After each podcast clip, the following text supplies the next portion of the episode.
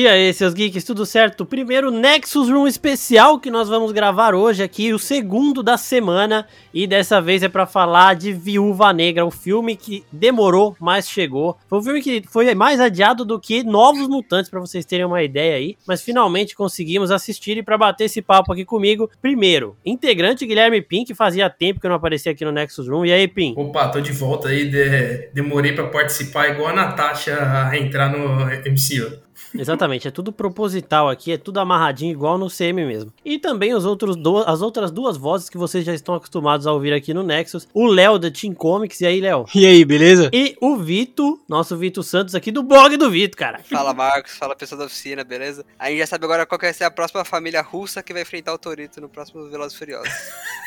Embate de famílias aí, esse vai ser foda. Eu quero ver pra ganhar do Toreto. Ele cabia aí no meio. E vamos conversar então sobre o filme, mas antes eu quero avisar vocês. Vocês mandaram perguntas lá no nosso Instagram e também no grupo do Telegram.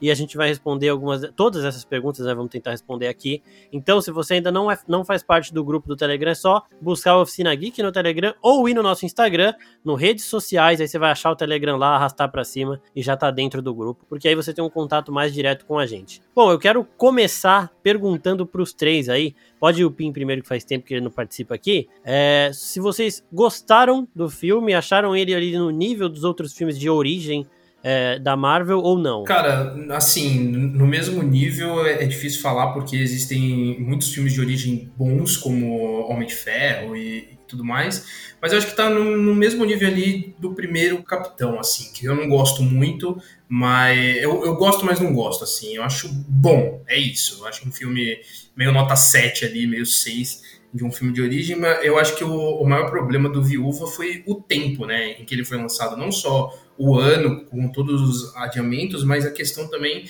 de como ele é encaixado no universo, né? Porque é um filme que vem depois de Ultimato, depois da morte da, da Natasha, então acho que todo o peso que o filme traz, ele é meio descartado, assim. Então acho que ele, dentro do, do universo, ele perde muito, né? Mas como um filme solo, assim, ele funciona bem, é um filme legal de assistir. Cara, eu vou meio nessa do Pin também, né? De. Ele é muito próximo, acho que, do, do Capitão América Primeiro Vingador. Até por conta de, de, a gente já saber qual é o principal vilão ali e como vai se desenrolar, né, o filme, né? No Capitão América a gente sabe que ele vai ter que lutar ali na, na, Segunda Guerra Mundial, ele vai ter que vencer aquela batalha. E a gente sabe também que a Viúva Negra vai ter que resolver a parte ali da, da das outras viúvas, né, da, da sala vermelha, né? Então, ele caminha ali meio que na obviedade, ele faz bem essa parte, né, de ação uhum. desses intervalos, então é um filme que você assistindo ali isoladamente, é um filme bom, assim, naquela classificação sessão da tarde, assim, ele é totalmente assistível, a gente assiste uma boa. Só que é, fica esse incômodo porque a gente sabe o que, que a Viúva Negra representa pro MCU, e ela ter um filme de entrada no último filme dela fica meio confuso, sabe? Uhum. Em questão de planejamento, em questão do, de onde ele se encaixa, né? Então fica aquele gostinho de quero mais, aquele gostinho de podiam ter dado um desfecho mesmo para ela, assim, assumido que eles erraram e não apresentar ela antes. E não precisa apresentar ela agora, sabe? Porque é uma apresentação dela. A gente tá vendo ela encontrar a família, tá vendo encontrar ela, é, as outras viúvas, ela resolveu os problemas antigos. Ela podia fazer uma missão agora que não envolvesse a história dela, mas envolvesse algo importante pro universo ou que envolvesse só algo importante pro que ela quer apresentar e uma, uma saída digna, sabe? Eu acho que faltou essa saída. Fica meio jogado. Mano, na minha opinião, eu não vou muito contra do que os dois falaram, porque o filme realmente, na minha opinião, ele é bom, tá ligado? Ele não é tipo um Thor 2, que se você vê e quer, quer apagar que você viu aquele filme. Tipo, ele, ele é legal. Tem, tem ótimas cenas de ação. O, o, que fica maçante é um pouco, às vezes, os diálogos ficam, ficam muito maçantes, ou coisa do tipo, e que nem o Vitor falou agora.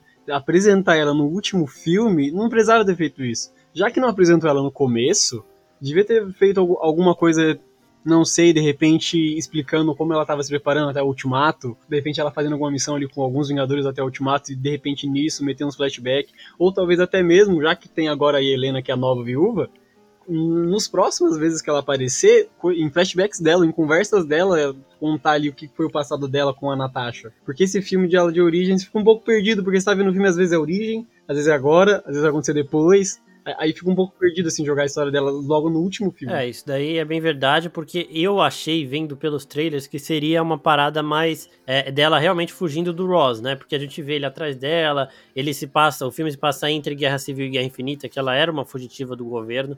Então achei que fosse isso e não, tipo, beleza, ela chegou lá em Budapeste, o Ross esqueceu completamente dela, e aí, aí ela vai lá pra pra sala vermelha e tudo mais, e chama o Ross de novo, então isso, isso daí é um problema. Eu gostei deles apresentarem a Helena, mas eu concordo, achei bem da hora isso que o Léo até falou, de que eles poderiam ter feito isso de uma outra forma e ter contado da relação da Helena com a Natasha em outros momentos sabe? Numa parada mais da Helena. Porque ver esse passado da Natasha, a gente já sabe muita coisa dela para ficar vendo é, o ponto de vista dela, assim. Coloco no mesmo patamar de Capitão América, o primeiro Vingador também, igual o Pim falou.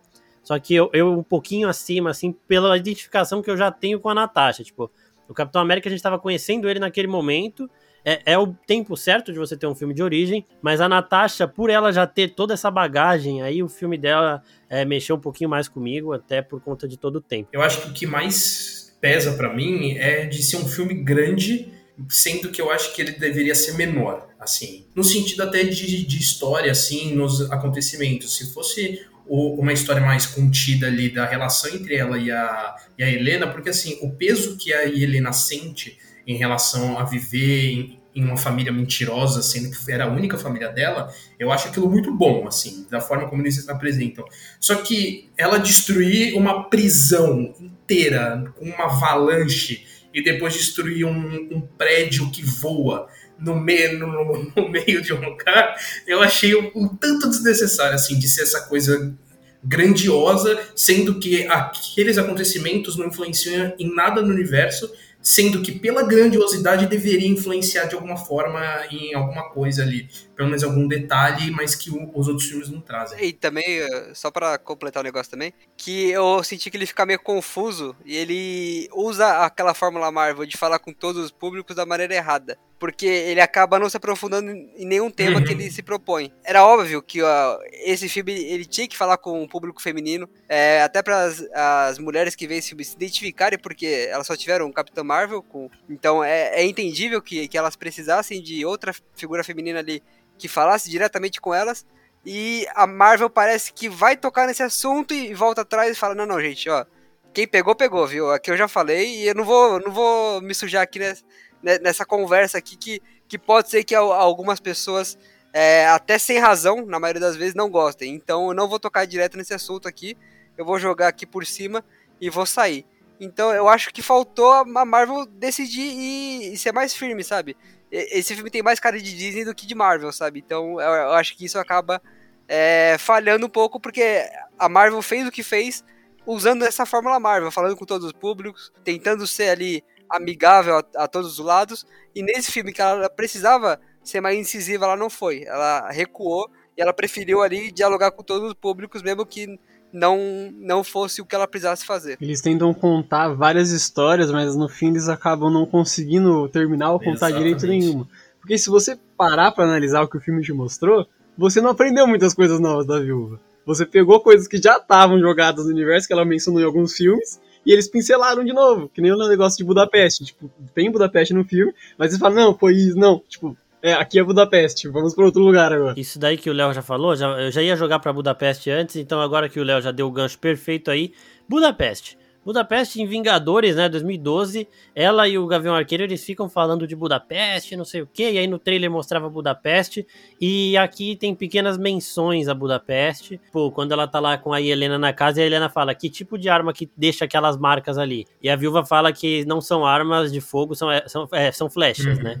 Então dá a entender que o Gavião chegou caçando ela em primeiro momento, que é isso que eles até falam no CM, acho que no próprio Vingadores. Acho que no Guerra que Civil, era... no Guerra Civil ele, eles lembram disso quando eles estão lutando um com o outro, né? É, é, é, exatamente. Que tipo, ela era inimiga dele, ele vê um certo potencial nela ali, e aí traz ela pro lado da SHIELD, e aí a missão dela para entrar na SHIELD é de matar o Dreykov, e tipo assim, ela não matou ele, e eles não explicam em momento algum como é que o cara saiu daquela puta explosão, como é que a filha dele sobreviveu, sendo que a gente viu o vidro quebrando na cara dela, assim, tipo, explodindo tudo e vazando. Então, é, isso daí também fica meio. Ah, pra, pra trazer mais profundidade ao filme da Natasha, vamos pegar o trauma antigo que o Loki falou ali, porque é o único trauma que pode mexer com ela. É, eles fizeram isso, achei que de uma forma. Sei lá, podia ter deixado alguém é, que herdou essa vontade do Dracov, não precisava ser ele mesmo. Cara, eu, eu, acho que, então, eu acho que a própria Antônia, né, que é a filha do, do Dracov, porra, deixa só ela como a vilã aqui principal e não só como um, um bichinho, sabe? Porque no fim é o que ela acaba exatamente. sendo, ela acaba sendo o pet do Dracov para ir atrás da, dos gás lá, vermelho. Teve muito isso, né? Que antes do filme, ali nos trailers, dava a impressão que o, o treinador ia ser o grande vilão do filme. E, e ele tinha é potencial. Nada, é e ele é muito mal utilizado. Eu achei que ele é totalmente um capacho ali que você liga e desliga. Ele é uma pedra e, no caminho. E, e, cara, nada, sabe? Assim, ele pode lutar como todos os Vingadores e ele apanha pro David Harbour, que até esqueci o nome dele. Guardião Vermelho. Guardião Pô, o cara é um super soldado do caralho. Mas mesmo assim, ele, ele tem o super soldado, ele tem todo estilo de luta e, e apanha ali. Não, mas ele, ele não tem essa, esses poderes além, né? Ele copia os movimentos de luta. Mas... Esse, essa super força dos caralho, ele não tem. Mas eu achei que foi muito mal utilizado, sabe? Eu achei que ele foi muito ali. Vamos usar ele quando a gente precisar, mas a gente não precisa tanto dele assim, então deixa ele de canto ali. É. Eu acho que é questionável esse lance que você falou dele não ter a super força. Eu não sei se você lembra, mas na primeira vez que ele aparece no filme lutando com a Viúva Negra, ele dá um chute nela, que ela voa. É, eu... Isso da é verdade. Que ela tá, é, é verdade. Não, tem, tem não, uma hora que a, a Helena, Ana, ela joga a Natasha de uma maneira que eu falei, caralho, ela, ou ela é muito forte ou a Natasha ela é muito leve. Eu fiquei muito em dúvida ali. É, Isso então. não chegou a ser abordado nos filmes, não que eu me lembre, mas nos quadrinhos, pelo menos, as viúvas e as pessoas que são selecionadas para ir para a sala vermelha, quando elas passam todos os testes, elas recebem uma versão do soro do super soldado que tem na Rússia. É um negócio bem, bem mais fraco. Porque quando você usa o mais potente, você fica bugado, que nem o Guardião Vermelho tem no filme, ele, ele é meio abobado, sabe? Uhum. Isso é um dos efeitos colaterais do, do soro no, nos quadrinhos, pelo menos. No filme não foi, não foi mencionado nada disso.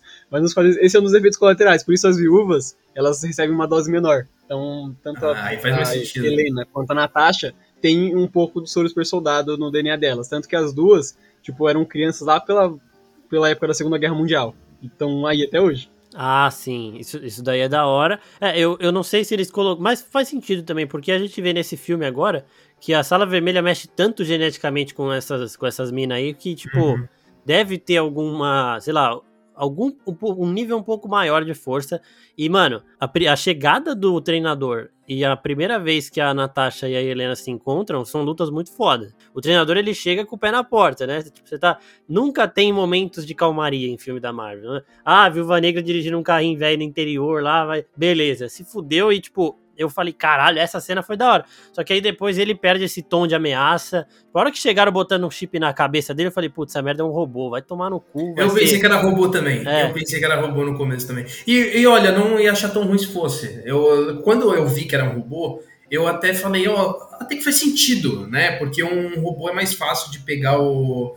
de, de copiar os movimentos e de entender mais rápido mas eu acho que o, o, a resolução depois é boa, mas eu acho que poderia ter sido muito melhor. Assim. Eu acho que eles perdem uma oportunidade muito grande de porque eu acho que a Antônia ali é um desperdício. E ficou com a impressão que é quase um Android ali, sabe? Não é meio sim, sim. meio robô e meio Ele é um Robocop, mano. Ele é igualzinho Robocop. Ela perdeu, né, foi desfigurada e virou uma máquina. Até porque isso tá, tão mal explicado aí no filme que ele só mostra, essa aqui é minha filha que se explodiu, viu? Ela tá aqui de novo. Não, não vou falar como, como reconstruir também não, não vou dar danos. Ele não fala nem como ele sobreviveu. Pô, explodiu o bagulho, devia estar embaixo da mesa dele, mano, a bomba. E ele ficou de boa, tá ligado? Eu ia falar sobre o treinador que, tipo assim, no filme em si, eu acho ele bom e tudo mais, hum. mas a única parte que me incomoda é o treinador.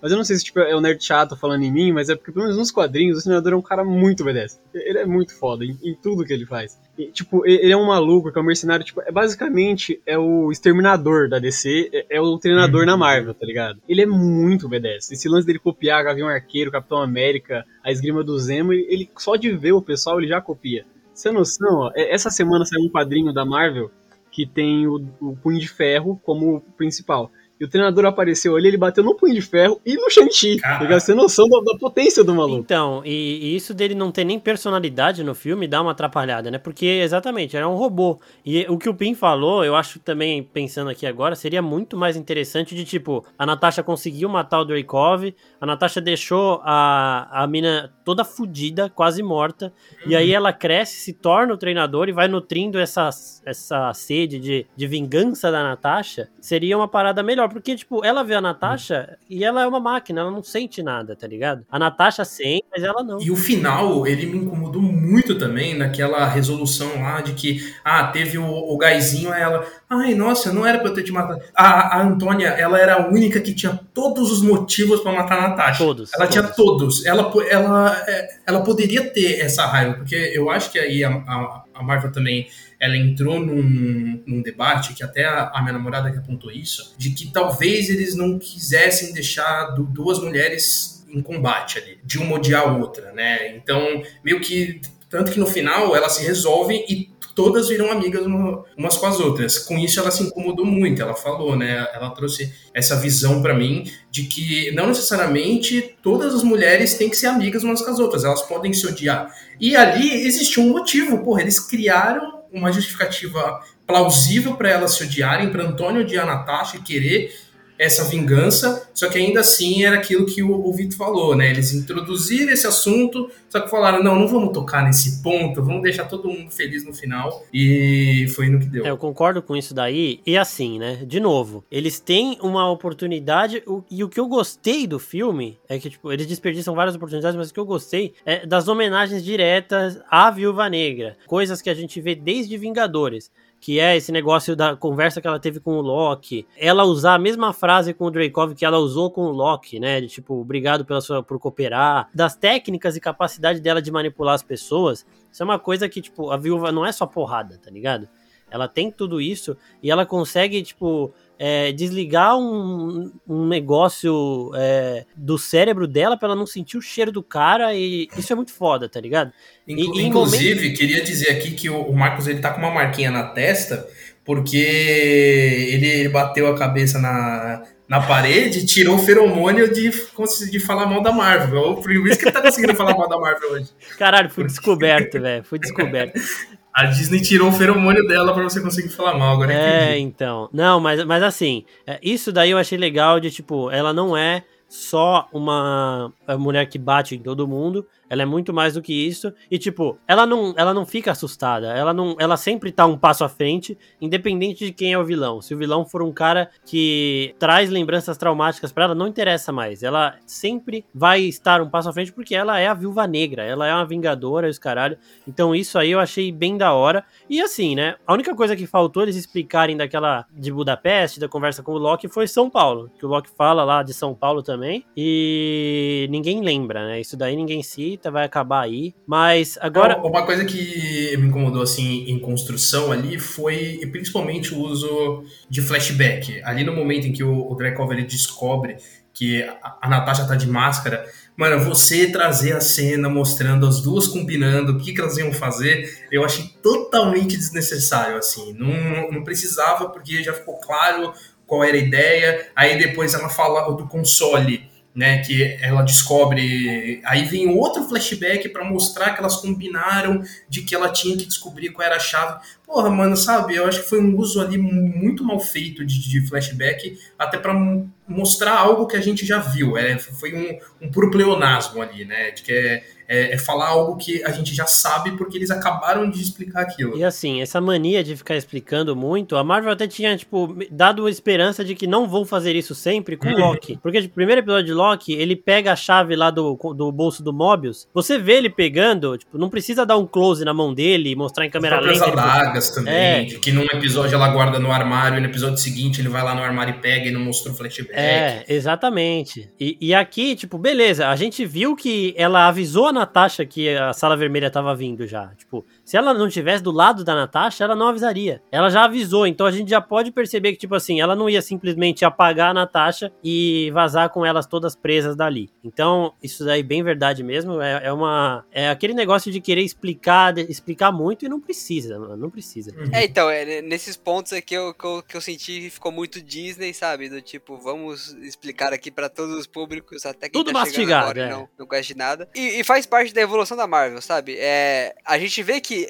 a partir do- de um certo ponto, eles desistiram de, de mastigar, desistiram de explicar as coisas, e eles ganharam mais confiança, sabe? De que se você perdeu, puto, vai ter discussão depois, você vai achar em algum lugar, você vai rever o filme, eles até ganham nisso, é, eles têm o Então- Legends agora, que explica. O Legends de Viúva Negra, por exemplo, mostra toda a conversa com o Loki, ela falando de Budapeste. Então, você assiste isso, você já chega preparadinho pra tudo que eles vão mostrar ali, velho. Sabe, são sete minutos de cenas da Viúva Negra que você já, já fica ligado pra saber o que vai rolar no filme. É, agora, falando dos novos personagens, aí os personagens apresentados, que esses sim devem ter mais sequência aí no, no CM. Vamos começar daí, Helena. E o que, que vocês acharam? Ganhou meu coração já. Esquece. É, eu também. Meu nome Desculpa, aqui no- na gravação, a gravação do podcast, eu tô, eu coloquei o nome de Heleno, só porque Você só sonha, né, Marcos? É impressionante. é, é Só porque sonha, assim, eu, eu tava, eu tava com Sylvie na cabeça, mas agora a Helena chegou pra roubar o lugar dela. Mano, mas sim, eu, eu achei a, a personagem fantástica, assim, não só em, em questão de ação, mas até o, o peso que, que ela tem ali como personagem. Quer dizer, essa história, né, ela exige esse peso pra ela. Peso muito entre aspas, que é não é um negócio extremamente pesado ali que influencia muito pra história, mas ainda assim algo que, que ela carrega como um, como um peso mesmo. né? Eu não queria repetir a palavra, mas enfim de- desse trauma de ter vivido uma, uma mentira todo o tempo, de não saber o que, que é uma família desde criança. Né? Então eu acho isso muito in- interessante para o personagem e a, a Florence Pugh é simplesmente maravilhosa assim, como uma, uma estrela de ação também, né? Ela se provando também uma estrela de ação muito boa e eu acho que é um personagem que tem um futuro muito interessante aí para o universo. Não sei se como uma substituta direta da Natasha, que eu acho isso muito difícil, mas por ter essa personalidade um pouco mais forte, assim, né, dela ser mais um, um pouco mais bruta, mais grossa, mais piadista também. Eu achei Nossa, os ela é pontos de piada dela velho. muito boas, assim, de, de provocar mesmo. Então eu, Sim, eu é acho que incrível. isso é, é interessante até pra gente diferenciar um pouco as duas. E parafraseando o Torreto, é, é- é justificável ela sentir isso, né? De tipo, vocês pra mim são minha família. Porque, beleza, os outros dois, os, os adultos, eles eram já espiões e tudo mais. São três anos, três anos sentimentais. Aí um espião apaga da mente tranquilamente. A Natasha. Ela era mais velha, então ela já sabia que, tipo, aquela não era a família dela e tudo mais. A Helena,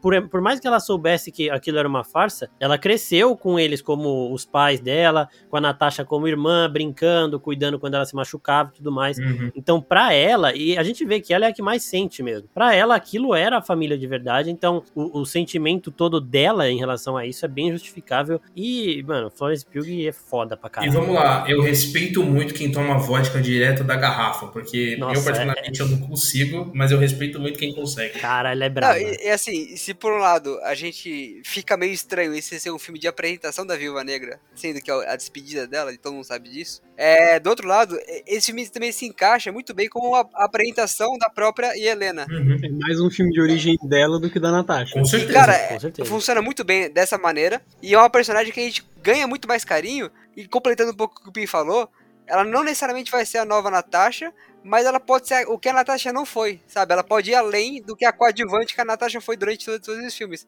Ela pode tomar o lugar dela no MCU sem ser uma é, substituta da, da Natasha, mas a nova Viú- Viúva Negra e ser uma pro- protagonista que a Natasha muitas vezes ficava ali de sidekick do Capitão América, de- sidekick do próprio Clint, do- dos Vingadores em geral. Então, eu acho que a Não, do Helena- Clint não, né? Calma aí. Calma aí. É, ele da família do Clint. Nunca, O Clint é mais capacho é, dela do que. nunca, em momento algum Da do universo família. Marvel, o da Clint família ela teve... fica meio. Fica meio ali de coadjuvante da família do Clint. Ela, ela é a prima de É, ela é né? tia, é a tia Nath, entendeu? Então, eu acho que nesse momento É a tia Nath. é tia Nath. Caralho. faltou até protagonismo pra ela nessa parte. A gente não vê a família dela, a gente vê a família do Clint. Então, eu acho que a, a Helena tem tudo pra ser o que a Natasha não foi. E sim, ser desenvolvida. Tanto que a gente vê na cena pós-crédito o que acontece. Então, é. Cara, por esse lado eu fico, eu fico animado, sabe? Se eu fiquei meio. A gente Uhum. fica meio querendo mais a Natasha, a Helena ela vem ali pra ser algo a mais e, e, assim, caminhar pelas próprias pernas, sabe? Eu, eu acho que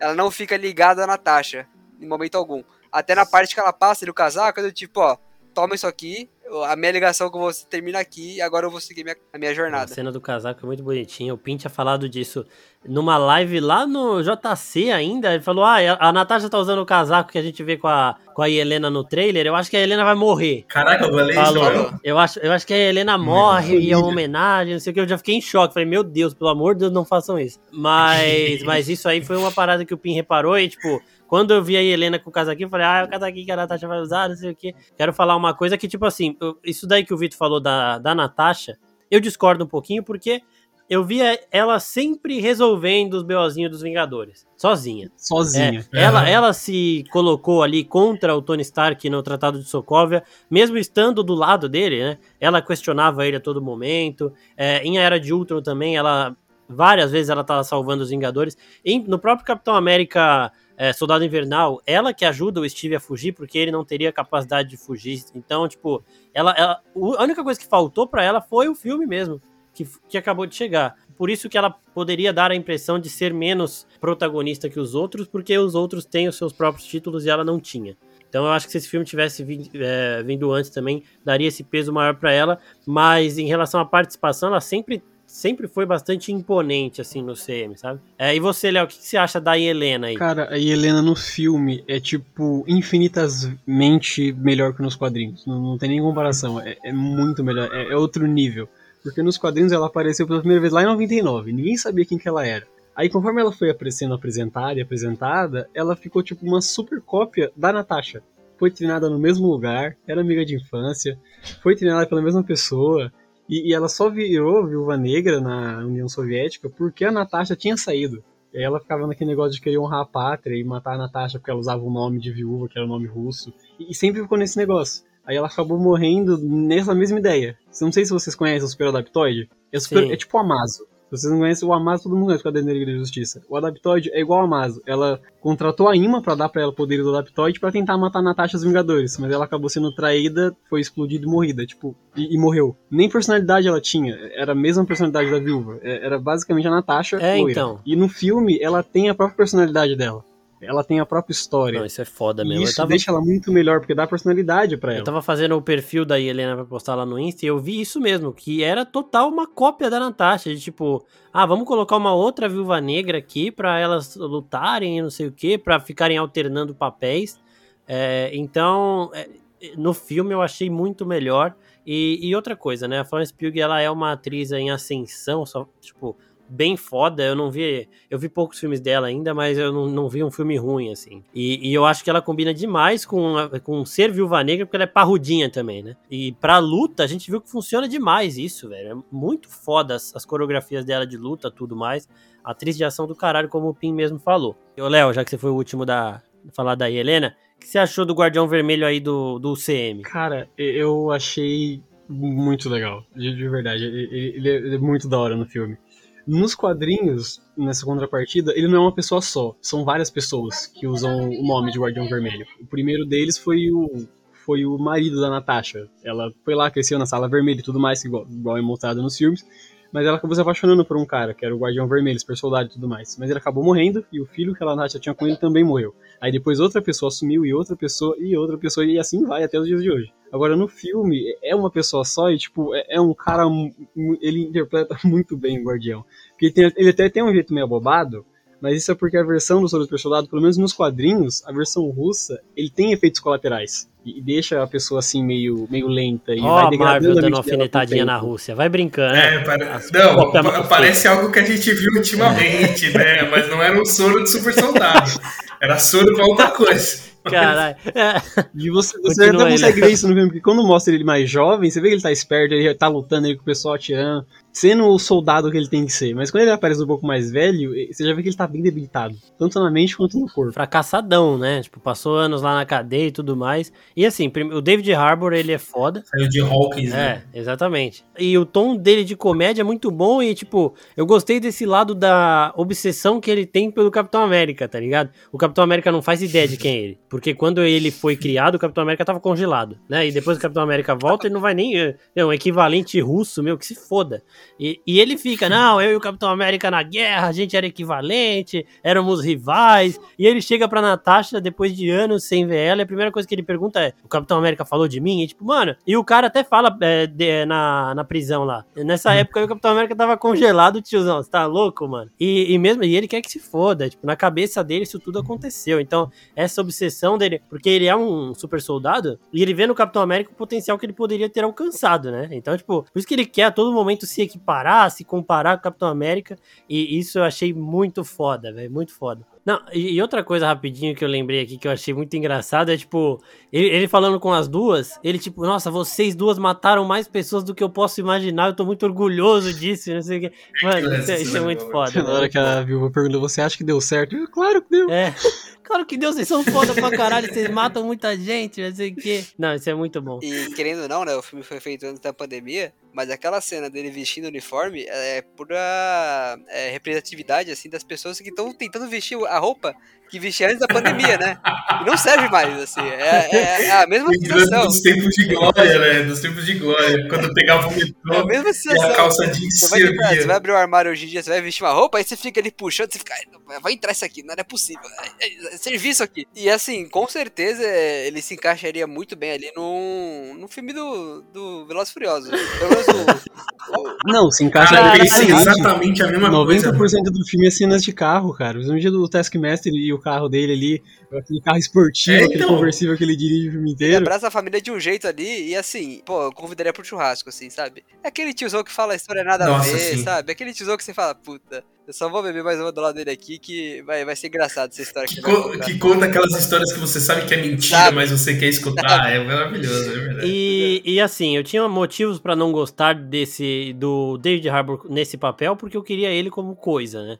Mas, mano, adorei, já nem lembro mais de coisa, foda-se, escolhe qualquer ator aí. Não, você. Calma aí, vamos lá, vamos lá, calma Ai, aí. meu Deus, vai lembrar disso. Não, lembra da teoria, não. É lógico que eu vou lembrar, lógico que eu vou lembrar. Não é que você só queria ele como coisa. Você desenvolveu uma teoria a partir do trailer do Viúva Negra que em algum momento ele fala Thing, aí você fala, ele é o coisa. Tenho certeza, ele é o coisa, é isso. A Marvel acabou de esfregar na nossa Não, cara. pra ser o coisa, ele ia ter que falar alguma coisa da ruinhance. É, Ou é o Marvel. Não, não, ó, eu coisa vou, do eu, tipo. eu vou explicar onde que eu tirei essa teoria. Primeiro, o David Harbour, em uma entrevista, Uhum. ele falou: é, fico muito feliz de, de Hum. dar vida a essa coisa na Marvel, né, pra começar. E outra, eu vendo um, um cara que eu achei que ele tinha boicotado o estudo de super soldado, que ele recebeu o soro justamente pra ser um fracasso proposital. Então eu acreditei que ele seria um agente norte-americano infiltrado pra acabar com esse estudo aí, entendeu? Pra fazer merda e arquivar, e aí depois a gente ia descobrir que ele é o Ben Green lá e tudo mais. Mas ainda bem que não. Puta viagem, né? tava, tava doidão, velho. Nossa. Não, mas é, eu gostei do que fizeram aqui e, mano, espero que veja. Espero ver mais dele, né? E agora a, a mãe, né? A, a é Melina, que ela chama. Uhum. que vocês. Eu, eu gostei, primeiro, né? Eu gostei deles não serem simples assim, ah, é, ela é uma agente mais velha, só isso. Cada um tem lá uma importância maior na sala vermelha. Então, tipo, a Helena é, depois da Natasha, a maior, a maior cria lá da, da sala vermelha. Ele é o super soldado e a mulher é a arquiteta, a gênia que mexe com esses neurônios aí de todo mundo e cria umas paradas muito foda. Eu achei legal porque a gente vê que a tecnologia que eles usam lá não é uma tecnologia é, oriunda do Tony Stark, que era esse o medo que eu tinha quando eu vi o Taskmaster com a tela, né, tipo, fazendo uns negócios de computador lá. Falei, Uhum. puta, tomara que não seja a tecnologia Stark. E não é, é dela, isso achei da hora. E, mas em relação, assim, a esse negócio dela trair o Dreykov lá pela família, que ela passou três anos só, eu acho meio... Justamente, a única que tem essa justificativa... Passou três anos há 21 anos atrás. Exatamente, velho. A única que tem essa justificativa pra ter esse lado emocional de família é a Helena, porque ela era muito novinha. Helena. Agora ela, ela é meio que o braço direito do cara, velho. E ela trai ele por causa de, um, de uma lembrança de aconteceu família que ela 21 nunca teria. É, exatamente, há 20 anos atrás. O que me incomodou um pouco na Melina é que, assim, a gente vê um baita potencial ali, sabe? Ela é o braço direito, ela é a- a pessoa que montou toda a estrutura tecnológica do, do Arkovsky. Só que não Draikovsky. usa pra nada. Não, o Fim, Draikovsky. O cara- foi rir, segurar. O cara É foi na Draikovsky. essência russa do nome, eu gostei. É, Como é que é o nome? Eu Draikov, Draikov, não tem os que. Não, mas ele é russo, achei justo, Tá. achei justo. É, justo, justo. É muita no Copa. Enfim. É, vou começar de novo. Não, vai começar de Não, novo vou não, velho. lógico. É louco? Tá maluco? Vai Vai. ficar. tá. Então, é, eu achei muito pouco. Ela era o braço direito do, dele, mas eu achei muito pouco desenvolvido, né? Porque a única utilidade dela efetivamente é abrir a cela. É, desculpa, mas é isso. É. Depois ela some. E Caralho. assim, eu entendo que já tinha muita personagem forte ali pra você trabalhar aquela cena final, a própria Natasha, a própria Helena, só que ela é a, a viúva negra mais velha que abre a cela e depois fica mancando ali junto com. É, ela serve pra. Ela serve pra usar máscara também. Mas, mas ela não usa mais nada. não, mas é pouco, concordo, concordo, concordo. É, isso. E, e assim, a, e a, a importância dela no final é ela explicando o plano depois ali, quando, quando tá sendo contado. Então, sabe, é, é aquilo, é muito poder pra você não usar depois. Então ficou um pouco desbalanceado, assim, eu achei, pelo menos. Não tem muito o que falar dessa personagem, porque, tipo, ela mal tem 10 minutos de tela no filme.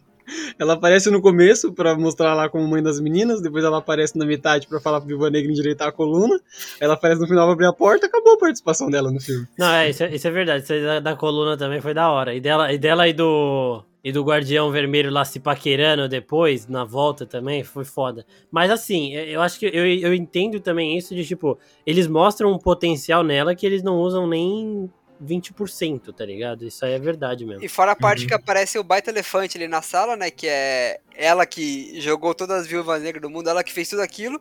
E É. aí questionam ela e fica por isso, sabe? É, eu fiz. Não, questionam ela, ela fala, Natasha, endireita a coluna. Então, sabe? Come direito aí, porra. Elas conversam e paciência, sabe? Vida que segue. Aí a Helena vai pro Não, quarto exatamente isso que acontece quando eles começam a tocar no assunto, ela pede pra Natasha endireitar a coluna, a Helena sai da sala e eles começam a ir pra missão.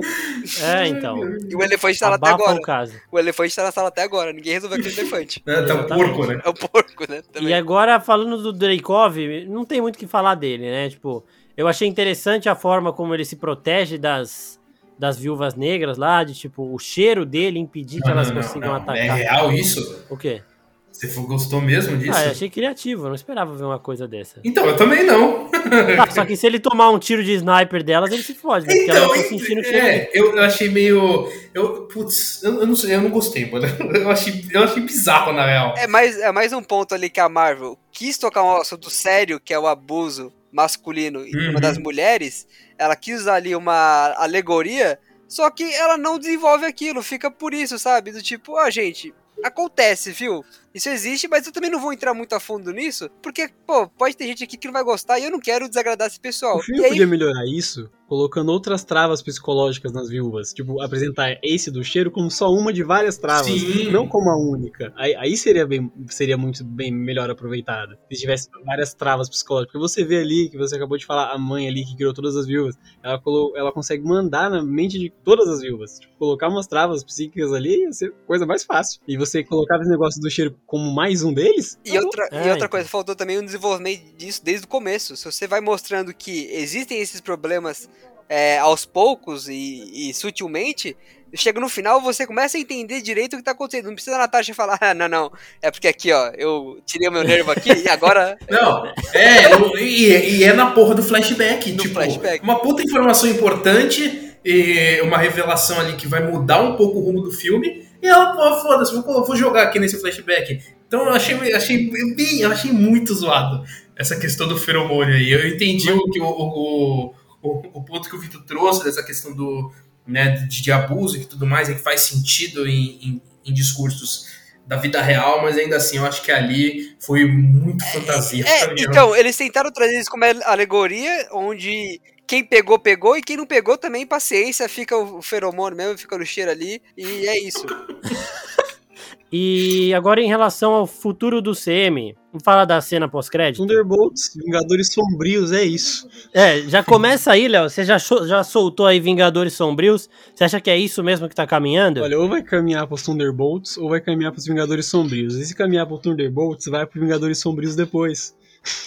então, ou vai ser um, ou consequência vai e, ser o outro. e assim, ó, pra, pra quem não viu a cena pós-créditos, aí Helena, já depois de Ultimato, vai lá no, no túmulo da Natasha prestar respeito e aí chega Valentina Condessa Valentina, darará, darará, darará, não lembro o nome dela. Vamos chamar de Madame Isso, Hydra, é, é, tal- pode chamar de Madame Hydra também, que é, tipo, é um dos mantos que ela veste, né? E ela conversa com a Helena, mostrando que elas já trabalham juntas, né? Quando a gente vê ela em Falcão e Cidade Invernal recrutando o, o agente americano, ela tá se apresentando pra ele. Aquilo é depois, da, te- cronologicamente depois dela falar com a, com a Helena. Então a Helena já fazia parte da equipe que o Exatamente. John Walker foi No chamar. mundo normal, essa cena, é, a gente seria apresentada a Madame Hydra agora, e aí ela reapareceria em Falcões da Invernal, que tem a pandemia e teve toda essa mudança de calendário. Mas a Helena ia ser a primeira convocada pra essa equipe. ela Exatamente. tá e assim, o- Léo falou de Vingadores Sombrios e de Thunderbolts, um ou outro. Eu acho que caminha mais pros, Thu- pros Thunderbolts nesse começo, porque eu vejo o Thunderbolt Ross muito frustrado de não conseguir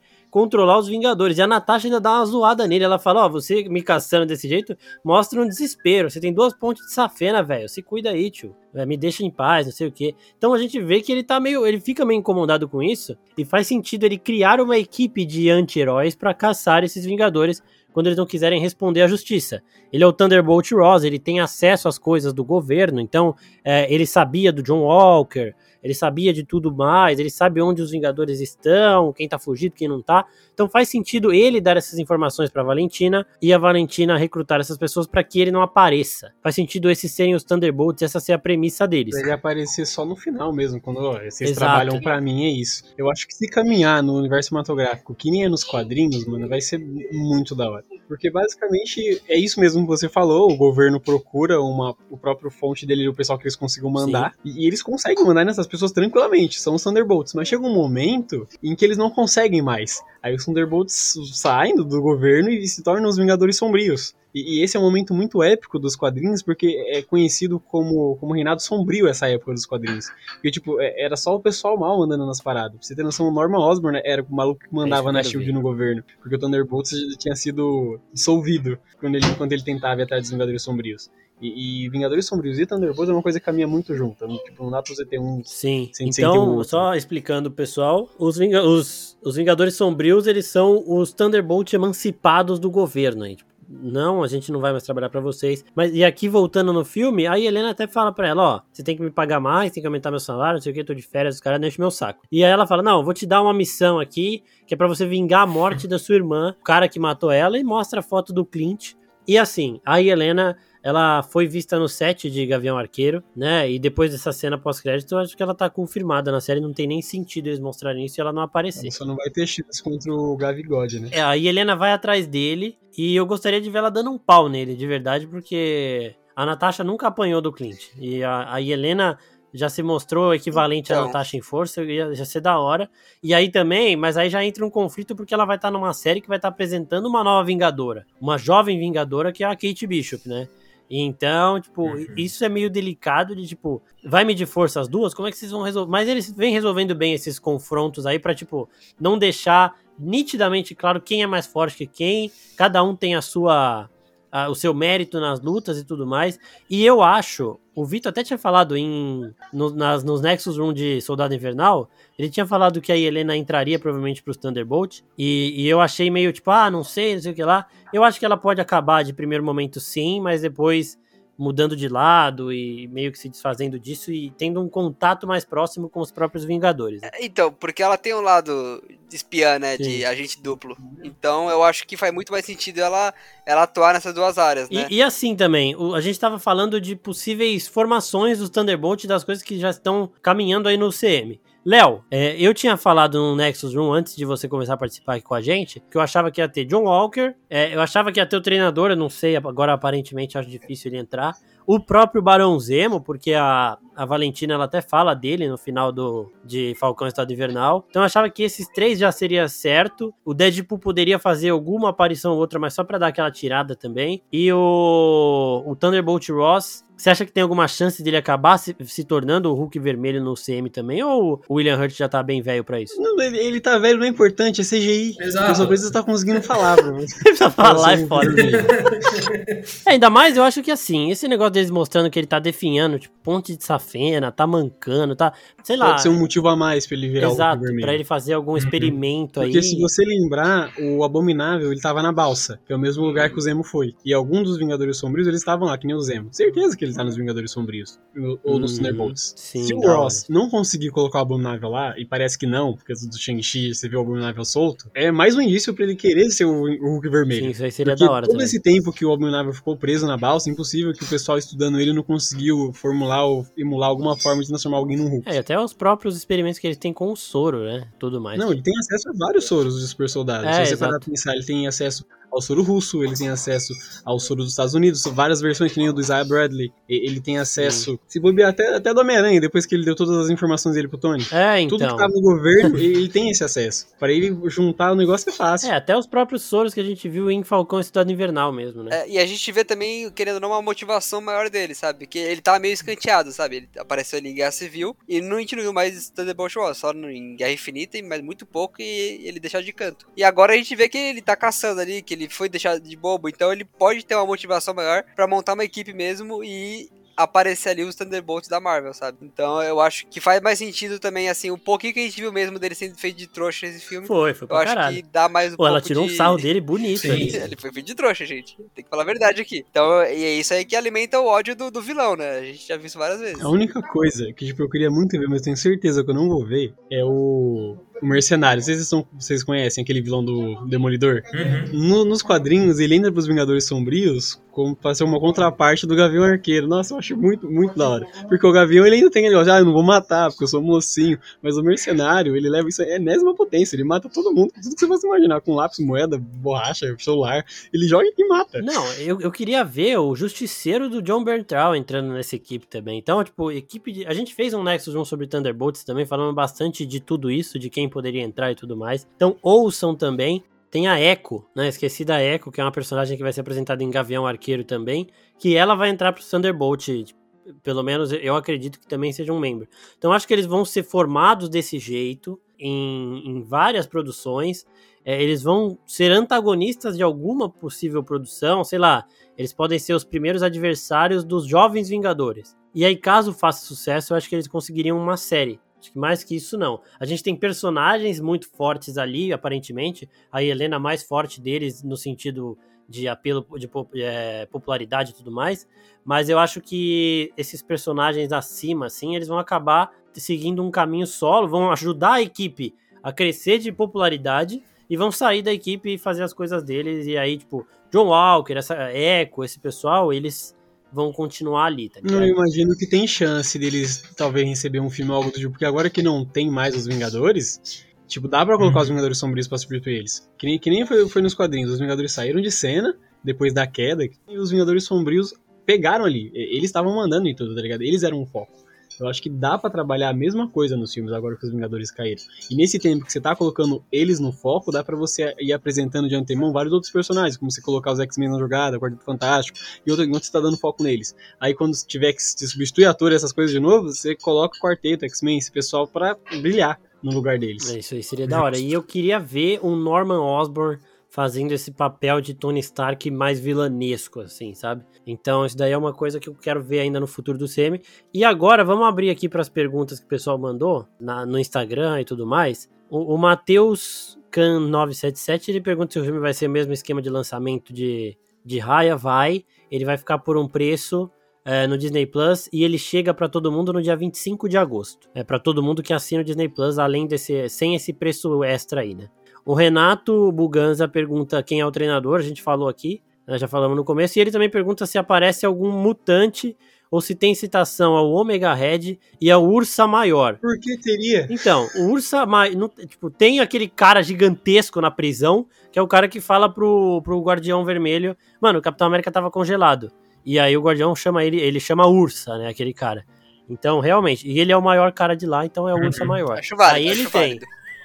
É, é, é, é, faz sentido, né? E Omega, Omega Red, o Léo, esse aqui eu nem sei quem é na, na real. Mano, o Ômega Vermelho ele tem que aparecer mais quando tiver algum filme do Wolverine ou algo do tipo. Ou talvez alguma Mas coisa. nesse filme não tem nada, alguma né? É, não tem nada. Ele, ele é tipo um mutante que entrou no programa Arma X também. O programa Arma X, além de ter criado o Wolverine, também é o mesmo programa que criou o Capitão América. Então, depois que deu certo no Capitão América, tentaram com várias outras pessoas, inclusive o Ômega Vermelho. É tipo um capacho do governo, basicamente é isso. Ah, da hora. Aqui o Renan Dantas perguntou se vale a pena assistir, se adicionar algo à história. Adiciona aí Helena Belova. Nada, tipo, conta bastante coisa da Helena, agora da viúva, tipo, você já sabe tudo que tá mostrando no filme. Exato. É mais, tipo, se você quer ver novidades do GCM no filme, você vai pra assistir a Helena mesmo, que é a novidade que vale a pena ser assistida. E o Vitor Russo aqui, que adora jogar um hatezinho em todo lugar que ele vai, ele perguntou por que esse filme não deveria existir. Deveria sim. Inclusive, é, o Russo, ele, se vocês verem nos comentários aqui da oficina, ele adora meter pau na Marvel porque me atinge, mas na verdade não atinge não, tá, gente? É só finge. Não, imagina. Ele chora no banho pra disfarçar as lágrimas. Não, mas é, é aquilo que a gente falou desde o começo, ele deveria existir, só que 10 anos antes, sabe? É uma pequena, pequeno, Exato, pequeno, pequeno número, pô. É. Demorou um pouquinho. né? Quando você for fazer o seu flashback de UCM, você coloca a Viúva Negra antes, cara. Assiste antes. certeza, Pode com ficar certeza. reclamando. Tipo, Você terminou o Capitão América Guerra Civil, assiste Viúva Negra. é, mano. Não vai fazer Se sentido quiser- nenhum. Lógico que vai, cara. É depois de Capitão América, porra. É, mas é, vai ser o filme, ainda vai ser o filme de apresentação dela. Tem que ser depois de Thor. Ali eu assisto. Ah, é. Aí virou Tem Várzea. que ver Várzea. picado, então. Você Então. pausa o filme, aí você vai ver outro, aí depois você volta lá, E entendeu? depois de Thor 2, Assiste os primeiros cinco minutos, depois. Você você pega o É. filme inteiro e joga ele num, num programa de edição, aí você bota os flashbacks no começo, entendeu? Aí você vai vendo assim, linear. É assim, teve, teve uma coisa que a gente não falou, mas aqui também ficou muito jogado, que é aquele cara que ajuda ela, né? Assim, passa Ah, o- ele saiu de Handmaid's Tale pra, pra ajudar a Natasha. E assim, nada com nada, né? Assim, Não, ele tem aparece. contatos, é isso. É, é, é o máximo. É, que semana que vem, inclusive, é Nexus Room do último episódio de Loki. E aí depois, na outra semana, nós teremos um outro Nexus Room de Loki também, só que aí falando da temporada inteira. Ah, então a gente também vai, o Pim provavelmente vai participar, como ele não participou de nenhum dos Mencionando episódios de Loki ficou si. Depois de ver o Doutor Destino. É, a gente vai falar disso aí. E se o Doutor Destino não aparecer, eu vou xingar o Léo porque ele me iludiu. E falar que o, ca- o castelo do Doutor Destino é aquilo ali, eu fiquei já tô Não, iludido. parece, você viu nos quadrinhos, parece muito. É, mano. Não, pa- parece, Parece mas você não devia ter falado, ter me feito pensar nisso e pro- procurar isso. Não vem tá culpar o Léo, não, mano. A culpa é sua. Não, não. E depois também de Loki, daqui a pouco já tá chegando o Arif. Tem um vídeo lá no canal falando do trailer de Arif também, que é a série de animação aí da Marvel.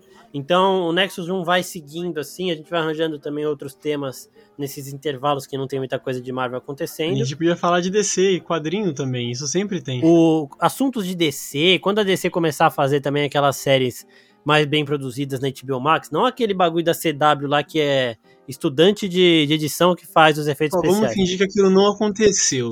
Boa. Aí quando a DC começar a ter essas séries, que vai ser Liga da Justiça Sombria, Lanterna Verde, da Tropa dos Lanterna Verde, e a gente vai falando da DC, não sobre filmes e séries, igual a gente já fez do Snyder Cut e tudo mais, e aí quando eles tiverem uma parada mais concisa assim, a gente também pode até criar uma sériezinha pra eles no podcast. O Pim fez uma cara aqui meio, "Hã?", mas isso aí é pro futuro. E assim, gente, é, continue acompanhando os nossos podcasts. Mais uma vez, entrem no grupo do Telegram para participar com a gente mais diretamente, mandar pergunta e até a gente vai fazer um teste depois para vocês mandarem áudio no nosso grupo do Telegram para a gente colocar os áudios aqui no Nexus Room. Então fiquem ligados com relação a isso também. É isso então, gente. Vocês viram aí que a gente gostou do filme. Ele, ele não é aquele um Vingadores Ultimato nem nada do tipo aí, mas é um filme legal e é um filme que se você gosta de UCM você vai gostar de assistir. Muito obrigado a todo mundo que ouviu a gente aqui até agora. Obrigado mais uma vez ao Léo e a Team Comics aí por co- colaborarem com a gente novamente, ao Vito e ao blog do Vito também,